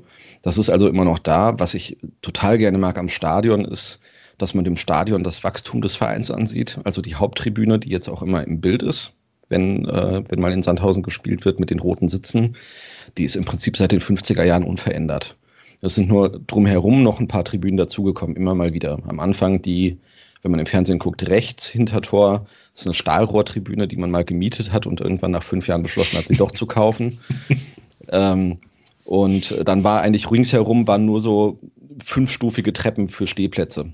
Der komplette Rest des Stadions. Und da sind nach und nach weitere Tribünen hingebaut worden. Diese fünf äh, Treppenstufen gibt es immer noch. Da stehen jetzt eigentlich, die sind fast nie geöffnet, auch äh, außerhalb von Corona Äh, da stehen dann meistens in der zweiten Halbzeit die 100 Polizisten, die abgeordnet werden und die in Sandhausen einfach nie was zu tun haben, weil macht keiner Ärger. Ich glaube, der Hannover kommt dahin und randaliert und klaut das war, das war das eine Mal, ja. ja. ähm, das heißt, man, man, sieht das diesem Verein immer noch an, wo er herkommt. Er hat das auch zum Glück wirklich nicht vergessen. Ähm, die Leute sind fast immer freundlich. Ich habe bisher erst ein einziges Mal von Sandhäuser Seite irgendwas annähernd Rassistisches gehört, was eine verhältnismäßig gute Quote für Stadionbesuche ist, glaube ich. Ähm, das heißt, das ist sehr schön. Es ist auch wahnsinnig schön, immer wenn, wenn der Klassenerhalt geschafft ist und nicht gerade eine, eine Pandemie stattfindet, dann geht man danach noch in die Kneipe, die noch hinten äh, hinter der, hinter der Hinterdort-Tribüne ist, auch schon seit Jahrzehnten und äh, kauft sich das Bier. Man kann das Bier da auch per Kasten kaufen oft. Und äh, dann kommen auch nach und nach noch Spieler nach. Die kommen dann einfach dazu. Und ähm, das ist tatsächlich, also es ist, klingt immer so ein bisschen phrasenhaft, aber es ist halt doch irgendwie noch ein bisschen familiär und es ist alles so ein bisschen normal. Und wenn man morgens da vorbeifährt vor Auswärtsspielen, dann sieht man die alle da stehen, die sind mit ihren Autos zum Stadion gekommen und stehen da alle mit ihrer Reisetasche vor dem Bus, äh, wie bei einer Klassenfahrt im Prinzip. Also äh, ja, es ist, es ist noch nicht so durchprofessionalisiert. Und ich glaube, dass das viele Leute im Verein, gerade in der Geschäftsleitung und so, stört kann ich auch verstehen. Aber für mich macht das ein bisschen den Reiz aus des Ganzen. Also du malst hier ein Gemälde, das doch auch sehr reizvoll ist, muss ich sagen. Also das, was du beschreibst, sicherlich etwas, was, was viele, die äh, gerade vielleicht die, Fortuna jetzt abgestiegen ist aus der ersten Liga, äh, da ist wahrscheinlich noch am weitesten von entfernt, aber doch vermisst. Ähm, Tim, du, du grätscht einfach rein, wenn du. Ja, ich, mich würde jetzt interessieren, äh, wenn du, also es, ist, es klingt sehr, sehr romantisch ähm, und äh, mit Sicherheit ähm, nicht bei, bei jedem Umzug hättest du direkt ähm, ähm vom nächsten Club die Dauerkarte äh, gekauft. Da scheint halt auch äh, viel gepasst zu haben. Mich würde jetzt mal interessieren, ähm, du hast eben gesagt, der Club weiß, wo, wo seine Wurzeln sind und ähm, weiß, wo er herkommt. Ähm, ich habe jetzt beim oberflächlichen Recherchieren im Internet äh, äh, gelesen, dass es da aber trotzdem vielleicht die Bewandtnis wegen Auflagen der DFL gibt, ähm, ein komplett neues Stadion zu bauen. Kannst du uns da ein bisschen was zu sagen? Ähm, naja, das ist das, was ich gerade gesagt habe mit diesen immer weiter nachgebauten Tribünen, die man eigentlich nicht braucht. Ähm, wir haben in Normalzeiten, ich glaube, gibt es ungefähr einen Zuschau Zuschauerschnitt von 8000. Also buchstäblich das halbe Dorf ist da. ähm, ist wirklich ziemlich genauso. ähm, und äh, aber nach DFL-Statuten braucht man eben ein Stadion von 15.000, glaube ich, grob. Äh, das heißt, die meiste Zeit ist dieses Stadion einfach viel zu groß für das, was man braucht. Äh, deswegen sind diese Stehplätze zum Beispiel immer zu, weil, weil man sie nicht braucht, wenn nicht gerade Köln, an einem guten Tag auch Düsseldorf äh, und, und solche Vereine kommen. Wenn Stuttgart kommt, ist es natürlich auch voll, klar. Aber äh, selbst bei Kaiserslautern, da war es am Anfang voll und das wurde dann jede Saison weniger Kaiserslauterner. Also es waren am Anfang so 10.000 aus Kaiserslautern da und dann irgendwann nur noch 2.000, ähm, weil es halt auch nicht weit weg ist. Also ähm, das Stadion steht jetzt so und ist, also, soweit ich weiß, äh, auf jeden Fall äh, der Lizenz entsprechend. Und da wird sich auch nichts mehr weiter tun. Es wurde jetzt noch so ein VIP-Turm gebaut, äh, weil sie gemerkt haben, dass da für so Geschäftssponsoring-Kunden doch noch irgendwie ein bisschen Potenzial da ist im Gegensatz zu Stehplätzen. Aber damit dürfte es jetzt eigentlich erstmal durch sein. Also das neue Stadion ist vom, vom vom Tisch quasi. Also da findet man so ein paar äh, Geraune in den Medien, wenn man ein bisschen hier sucht von Dezember. Also kein neues Stadion. Weiß ich jetzt gerade gar nicht. Habe ich so nicht mitbekommen. Das Einzige, was ich mitbekommen habe, ist, dass es einen sehr lange dauernden Streit gibt, weil der Verein gerne zusätzliche Trainingsplätze haben möchte ums Stadion herum, aber das Stadion steht in einem Naturschutzgebiet, also im Wald. Das ist auch sehr schön am Stadion. Es heißt Hartwaldstadion, weil es halt wirklich buchstäblich im Wald ist. Bevor die große Tribüne da war, ist das in jedem Spiel vorgekommen, dass eine Flanke irgendwo im Wald buchstäblich in den Bäumen gelandet ist. Ähm, das war wirklich schön. Und äh, dafür müssten halt andere Bereiche aufgeforstet werden und es gibt Bürgerbegehren dagegen. Äh, da äh, wird jetzt auch ein bisschen böses Blut, kommt da auf. Also es gibt eine, eine Sängerin einer schmissigen äh, SVS-Rockhymne, die früher vor den Spielen gespielt wurde und jetzt nicht mehr, weil sie Teil dieses Bürgerbegehrens gegen die Trainingsplätze ist. Äh, Stark. Ist auch, auch wieder äh, ja, etwas alte, alte Amateurliga-Wurzeln, würde ich sagen. Ähm, aber das Stadion wird da bleiben. Vielleicht haben die da mal Drohkulissen irgendwie aufgebaut, dass sie vielleicht wegziehen müssten. Ähm, aber das äh, kann ich mir schlicht nicht vorstellen. Die, das Stadion gehört dem Verein, äh, aber auf, auf Gemeindegrund. Also das ist eine Konstellation, die eigentlich optimal ist für den Verein. Ja. Ähm, das, das, dass man sich bei Sandhausen fragt, und ich finde ja auch, dass der, der Verein so einen Imagewandel durchgemacht hat. Also von außen würde ich das sagen. Früher war es immer so, wenn man aus der ersten Liga abgestiegen ist, ja, dann müsst ihr nächste Saison nach Sandhausen fahren. Mittlerweile ist es fast keine Drogen mehr, weil die erste Liga so voller Vereine ist, die man überhaupt nicht leiden kann, dass eigentlich dieses Sandhäuser ähm, irgendwie etwas, etwas ist, wie du es auch gerade beschrieben hast, was so eine Romantik mit sich bringt. Aber die Frage, die ich mich immer gestellt habe, die ich mir immer gestellt habe, ähm, wie finanziert der Verein sich eigentlich? Also von großen Mäzenen oder so liest man da jetzt nichts, aber ich weiß es auch nicht sicher. Trotzdem scheinen die ja irgendwie finanziell relativ sicher durch diese zweite Liga zu fahren die letzten Jahre. Ja, ähm, also es gibt nicht irgendwie sowas wie Dietmar Hopp. Das war mal Dietmar Hopps Plan, falls wir da auch noch drüber reden wollen. Also äh, vor mittlerweile 15 Jahren, glaube ich, den, den SV Sandhausen äh, mit der TSG Hoffenheim zu fusionieren zum FC Heidelberg. Ähm, das gibt es nicht. Äh, es gibt ähm, den äh, Präsidenten ähm, Jürgen Machmeier, das ist ein in, in, der Region relativ bekannter Bauunternehmer. Äh, ich will jetzt auch nichts Falsches sagen, aber mein Eindruck ist, dass sich dessen Engagement hauptsächlich darauf bezieht, dass er zu einem Freundschaftspreis äh, das Stadion umgebaut hat. Ähm, das heißt, dass es da vielleicht ein bisschen Einsparpotenzial gab, aber es ist jetzt nicht so, als würde der mit seiner Baufirma den, den Verein so äh, Mäzen, Investormäßig äh, oben halten. Es ist tatsächlich so, äh, auch wenn ich mir die wenigen offiziellen Kenndaten wirtschaftlichen angucke, dass Sandhausen mit wahnsinnig wenig Geld sehr, sehr viel macht. Und das äh, damit einfach sehr gut gefahren ist, auch wenn jetzt so ein kleiner Strategiewechsel war, äh, hauptsächlich von unten zu kaufen, also aus dritter und vierter Liga, vor allen Dingen aus, äh, aus den U23-Mannschaften von Bundesligisten Leute zu holen, ab und zu mal jemand Erfahrenes von oben irgendwie. Äh, das heißt, also das, der Gehaltsetat ist verschwindend gering. Ich glaube nicht, dass es irgendwie viele Zweitligisten gibt, die in diesen Bereichen überhaupt noch spielen. Äh, das heißt, es ist einfach nicht, nicht viel Geld da, es wird auch nicht viel Geld ausgegeben. Und ähm, das hat bisher gut funktioniert und das hat dazu geführt, dass eigentlich bis heute alle wissen, dass jede Saison für Sandhausen in der zweiten Liga eine erfolgreiche Saison ist.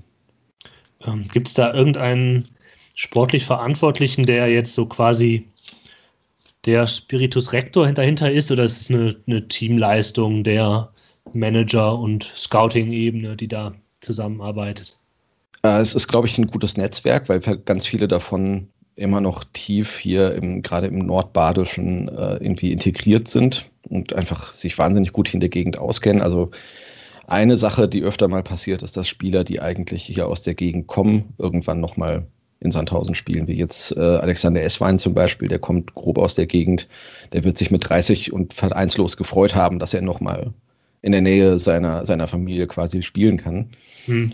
Ähm, bis, bis vor ein paar Jahren war es sogar noch so, der, dass der Sportdirektor, ähm, der hat sich irgendwann professionalisiert und ist in Vollzeit in den Verein gegangen, aber eine Zeit lang hat er auch in der zweiten Liga noch hälftig äh, die sportliche Leitung in Sandhausen gehabt und sein eigenes Versicherungsmaklerbüro.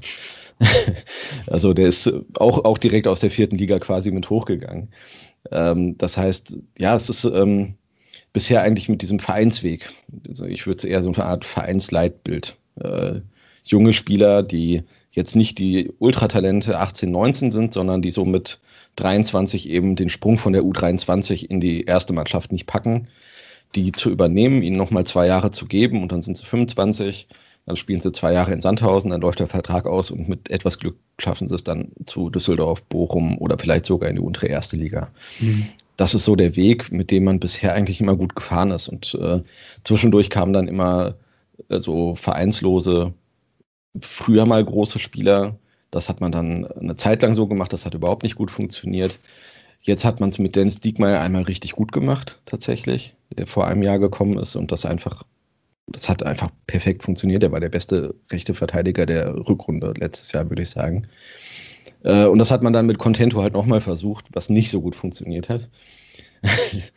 und ähm, daran, daran krankt es jetzt gerade auch. Also es ist ja. mittlerweile so, dass sogar äh, Machmeier als Präsident selbst das zugesteht, dass, äh, dass es in der Sommerpause eine, eine ordentliche Neiddebatte innerhalb der Mannschaft gab, weil es eben Spieler gibt, die jetzt plötzlich deutlich mehr verdienen als äh, so welche, die eben aus der U23, aus der aufgelösten U23 von Bayer Leverkusen zum Beispiel gekommen sind, äh, mit denen man sehr gut gefahren war eine Zeit lang. Die verdienen ja. dann natürlich relativ wenig hier, aber so ein Contento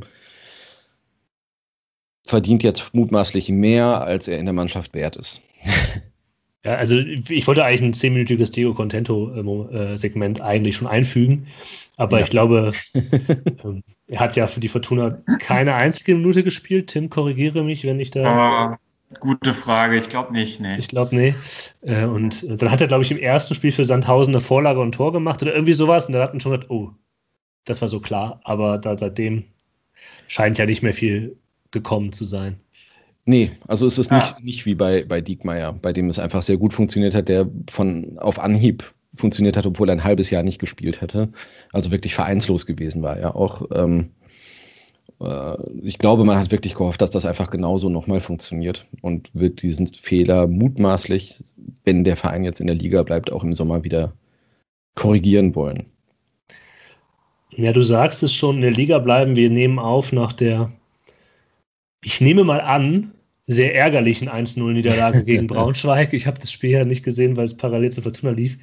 Ähm, vielleicht kannst du kurz was zum Spiel sagen, weil das jetzt das Aktuelle ist und dann ähm, gucken wir mal in die aktuelle Saison rein, wie es so läuft. Ja, aber bevor wir vielleicht ja. äh, in die Aktualität gehen, äh, du hattest eben schon äh, so eine kleine äh, Bilanz zur Verpflichtung von Diego Contento ähm, gezogen.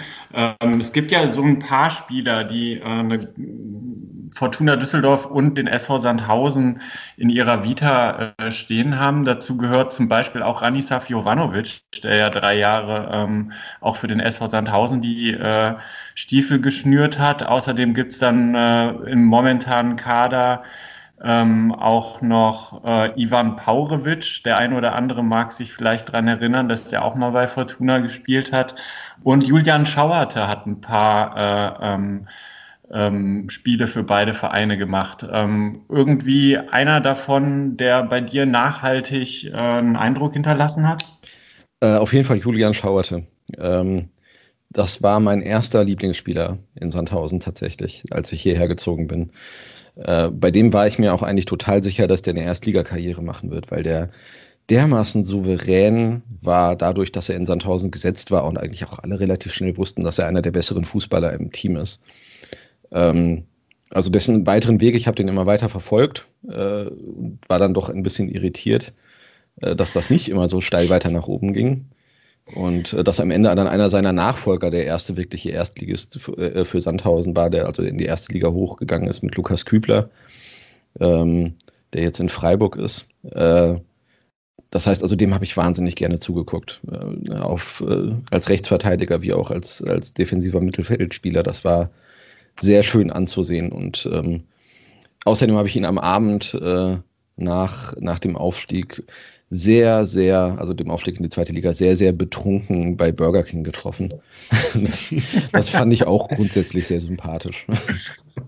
Ja, also tatsächlich ist ja damals Julian Schauerte dann vom SV Sandhausen zu Fortuna gekommen hat auch tatsächlich dann 111 Spiele für die Fortuna gemacht, nachdem er ähm, für den SV Sandhausen 161 Mal auf dem Platz gestanden hat und ist dann ähm, ja nicht steil durch die Decke gegangen von Fortuna Düsseldorf. Die weiteren Stationen sind dann der KAS Eupen und äh, momentan, weiß ich gar nicht, ob er noch regelmäßig spielt, ist er bei Preußen Münster unter Vertrag.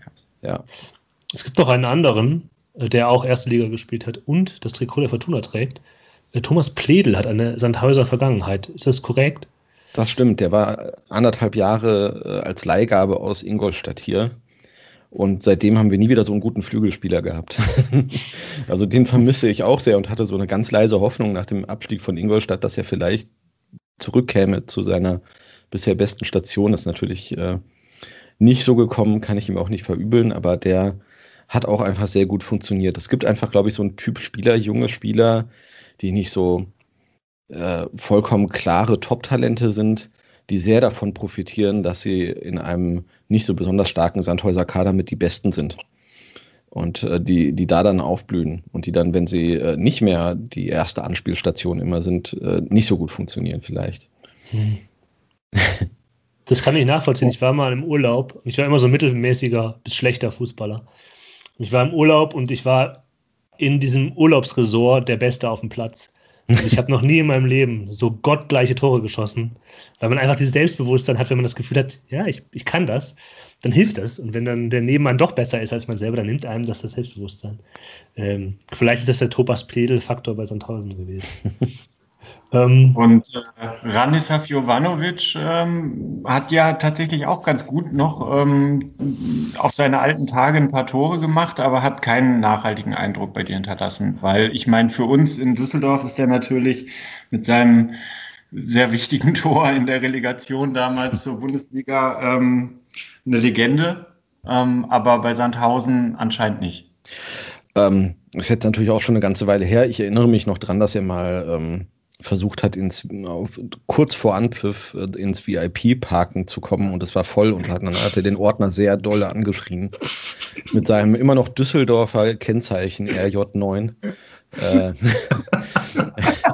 solche, solche Sachen kriegt man in Sandhausen dann halt auch mit, oh, weil alles direkt miteinander ist.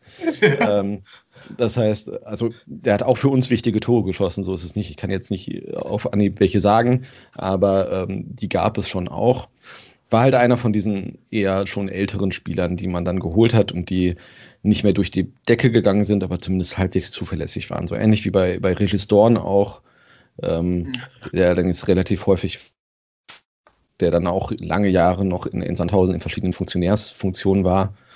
Ähm, solche Leute gibt es. Bei Jovanovic war es dann relativ schnell auch wieder vorbei. Also manche Leute werden in die Familie des LSV Sandhausen aufgenommen und gehen nur sehr schwer wieder da raus. Und manche Leute sind dann halt auch einfach wieder weg. Ah, äh, wieder weg ist vielleicht der, ähm, der Übergang dann doch jetzt in die aktuelle Saison zu gucken, denn wieder weg waren einige Trainer bei Sandhausen. ähm, es äh, begann äh, mit dem eigentlich, wenn man sich so umhört, immer geschätzten Uwe Koschinat. Ähm, vielleicht liegt es auch irgendwie an, an diesem rheinländischen Verbindungen oder so, dass man ihn für irgendwie sehr äh, kompetent hält. Und kurz nach dem Spiel gegen Fortuna Düsseldorf in der Hinrunde, meine ich, war dann auch seine Amtszeit bei Sandhausen vorbei. Und es folgen dann mit Michael Schiele, der kurz vorher in Würzburg entlassene Trainer, und seit kurzem jetzt ähm, Gerhard Kleppinger, äh, auch schon ein bisschen älter, und man ist, ich war irritiert, als er plötzlich vor mir stand, äh, quasi, oder äh, als ich Sky heute geguckt habe, die Vorberichterstattung. Äh, wer ist denn das? Äh, aber ähm, kannst du kurz was zu diesen, ja, zu diesem Form in der Saison sagen, was die Trainerwechsel vielleicht mit sich gebracht haben? Ähm, ja, also Koschinat war sehr beliebt im Umfeld.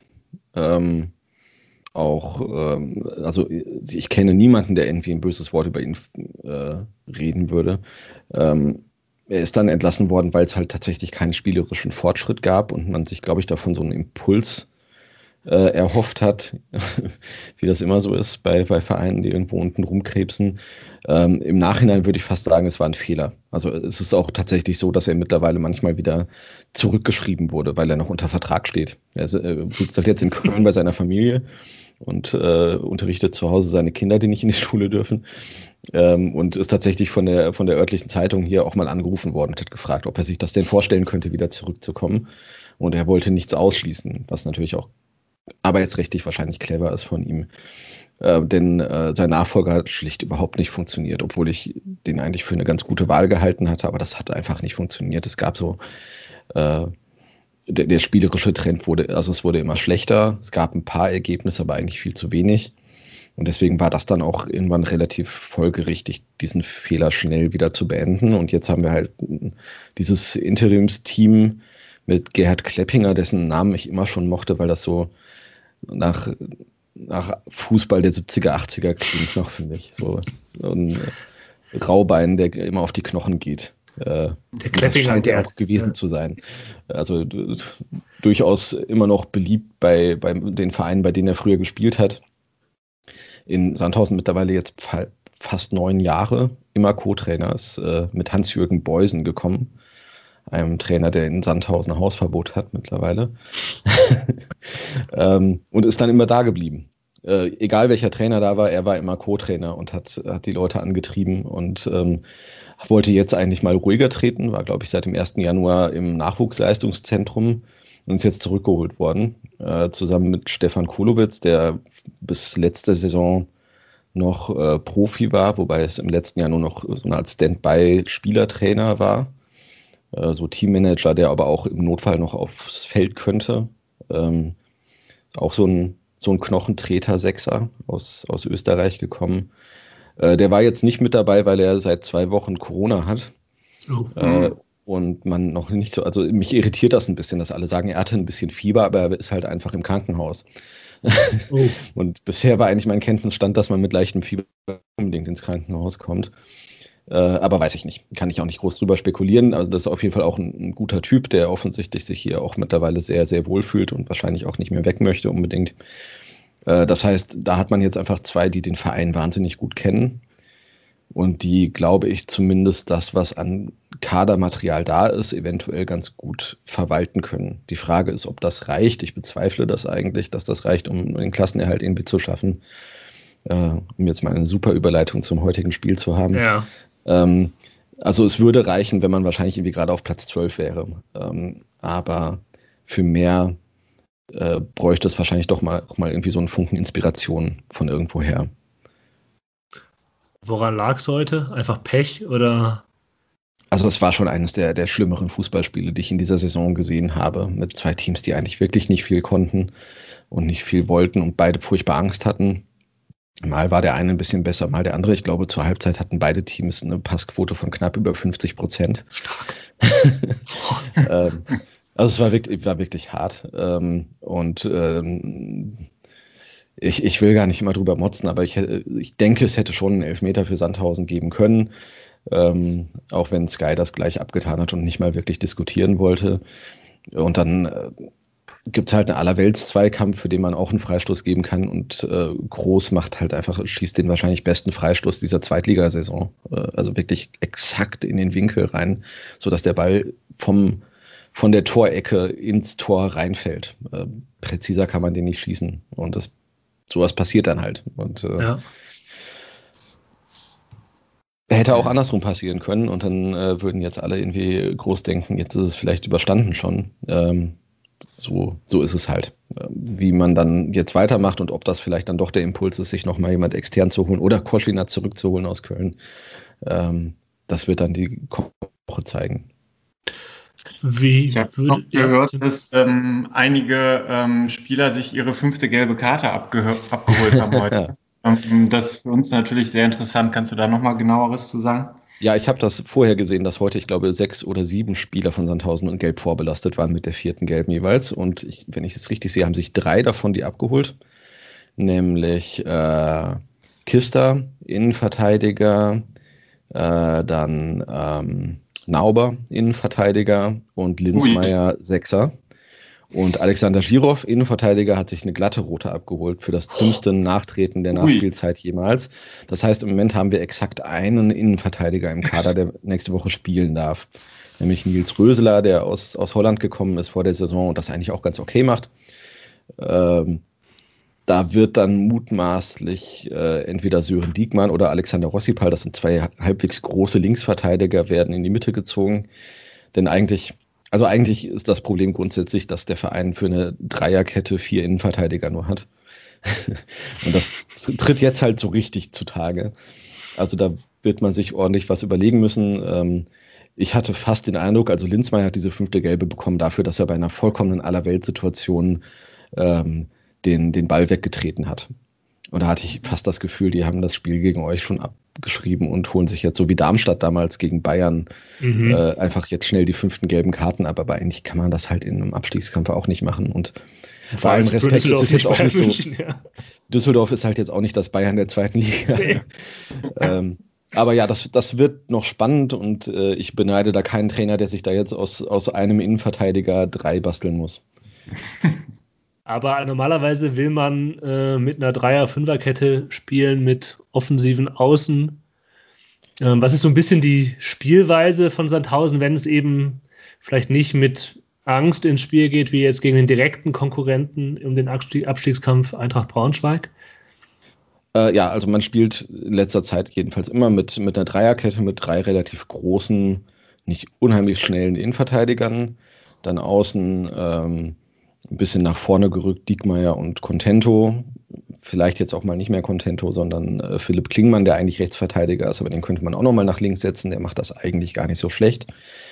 Dann ähm, meistens ein genau dazwischen stehender Sechser, äh, also nur so ein bisschen vor der Dreierkette. Äh, und dann versucht man das nahezu nicht existente Mittelfeld einfach ganz schnell zu überbrücken. Also der klassische Ball ist, man spielt einen langen Ball irgendwo von außen, von einem der Außenverteidiger auf Kevin Behrens, großer, kopfballstarker Stürmer vorne. Der lässt den irgendwie abprallen für den hinter ihm einlaufenden äh, Halimi, der, der ist so ein kleiner, quirliger Dribbler, der nicht besonders gut dribbeln kann. Ähm, und die versuchen dann irgendeinen der schnellen Leute, die irgendwie auch auf Außen spielen können, wie Esswein oder eben die Außenverteidiger mitzunehmen äh, und dann irgendwie über außen eine Flanke reinzuschießen. Und es ist alles nicht besonders schön. Es baut alles auch darauf, dass man große, kopfballstarke, durchsetzungsstarke Stürme hat. Also Kevin Behrens eh, der wird dann auch mutmaßlich im Sommer zu irgendeinem dieser etwas besseren Zweitligavereine gehen. Also falls ihr einen, ja, brauchen wir. eine Sturmspitze braucht, dann ja. äh, ruft ihn an. Äh, der ist auch schon 30, äh, aber, aber sein Vertrag läuft aus. Dann gibt es äh, Daniel Kaitaruel, der vorher in, Fürth war, der soll genau dasselbe machen. Und kriegt das auch irgendwie hin. Ähm, das heißt, also ist alles eigentlich darauf zugeschnitten, sehr schnell übers Mittelfeld zu kommen und hinten ganz tief zu stehen und meinetwegen auch mal eine sehr große Lücke im Mittelfeld zu lassen. Also auch gegen den Ball, die, die Stürmer rennen viel an schon, also die pressen, aber die pressen halt alleine und wenn man hinter den Stürmern ist, hat man erstmal 20, 30 Meter bis zur Mittellinie, bis dann nächste Gegenwehr kommt.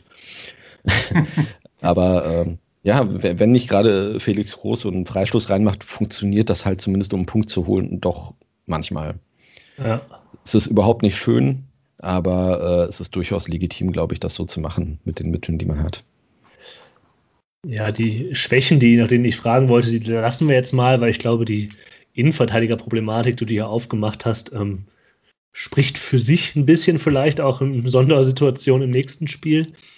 Ähm, ja, ich bin gespannt, was die Fortuna dagegen halten wird, ähm, weil kopfballstarke Innenverteidiger, die dann Behrens vielleicht auch ein bisschen in Bedrängnis bringen, hat die Fortuna ja eigentlich. Ähm, Tim, ich glaube, wir haben immer so gesagt, wenn der, wenn der Gegner ähm, mit, mit Flanken versucht, dann macht man sich weniger Sorgen, als wenn sie den Ball flach halten. Und das hat man mhm. heute äh, gegen Nürnberg auch gesehen. Da wird es nämlich ein bisschen gefährlicher für die mhm. Fortuna aus Düsseldorf.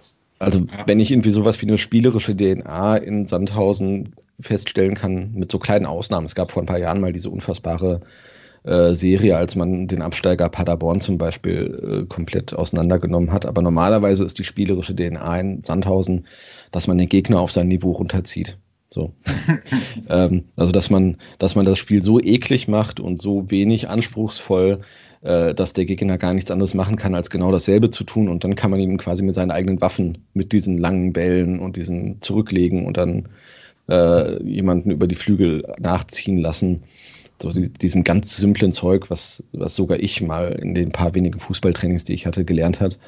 Ähm, also genau das kann man dann machen, weil das die, die Gegner oft nicht können, weil die denken, äh, wir können hier Kombinationsfußball spielen oder so und das mhm. wird halt einfach äh, dann nicht gemacht. Hm. Ja, also wenn jetzt alle Fragen beantwortet sind, oder hast du noch eine, Jan? Nein. Dann würde ich äh, euch ganz gerne äh, zum, zur Abrundung äh, dieses äh, äh, sehr aufschlussreichen Gesprächs äh, mit auf eine Zeitreise nehmen, zurück an den Freitag, den 27. Januar 2017. Ähm, ein Spiel, was ich sehr weit in meinem Kopf verdrängt hatte. Fortuna Düsseldorf verliert zu Hause gegen den SV Sandhausen 0 zu 3. Ich habe aber glücklicherweise jetzt gerade nochmal nachgeguckt, äh, wie das eigentlich passieren konnte. Und zwar äh, zum einen spielte in der Viererkette für Fortuna Düsseldorf ein gewisser Julian Schauerte. Das kann natürlich ein Grund gewesen sein. Ähm, außerdem Lange Zeit stand es nur 1 zu 0 für Sandhausen, bevor Thomas Pledel in der 75. Minute das Spiel für Sandhausen entschieden hat. Auf Vorlage von Lukas Höhler übrigens, ein Spieler, der äh, mittlerweile auch zu höherem äh, berufen wurde ähm, und in der ersten Bundesliga eine ganz gute Rolle spielt. Ganz genau, da haben wir die beiden, äh, die die Seite gewechselt haben, äh, haben in einem direkten Aufeinandertreffen schon eine ganz gute Rolle gespielt und äh, vielleicht äh, wird Thomas Pledel am Freitag ja auch, äh, Freitag ist es nicht, ist Sonntag, ne? Am Sonntag auch eine gehörige Rolle spielen. Wir werden es äh, sehen. Ähm, ich glaube, das war ein wirklich aufschlussreiches Segment. Ich, wie gesagt, Sandhausen ist mir jetzt sehr viel näher gekommen und um, es ist umso bitterer, dass ähm, der Besuch äh, bei dir oder mit dir dann zum Spiel zu gehen jetzt ausfallen musste wegen Corona und Co.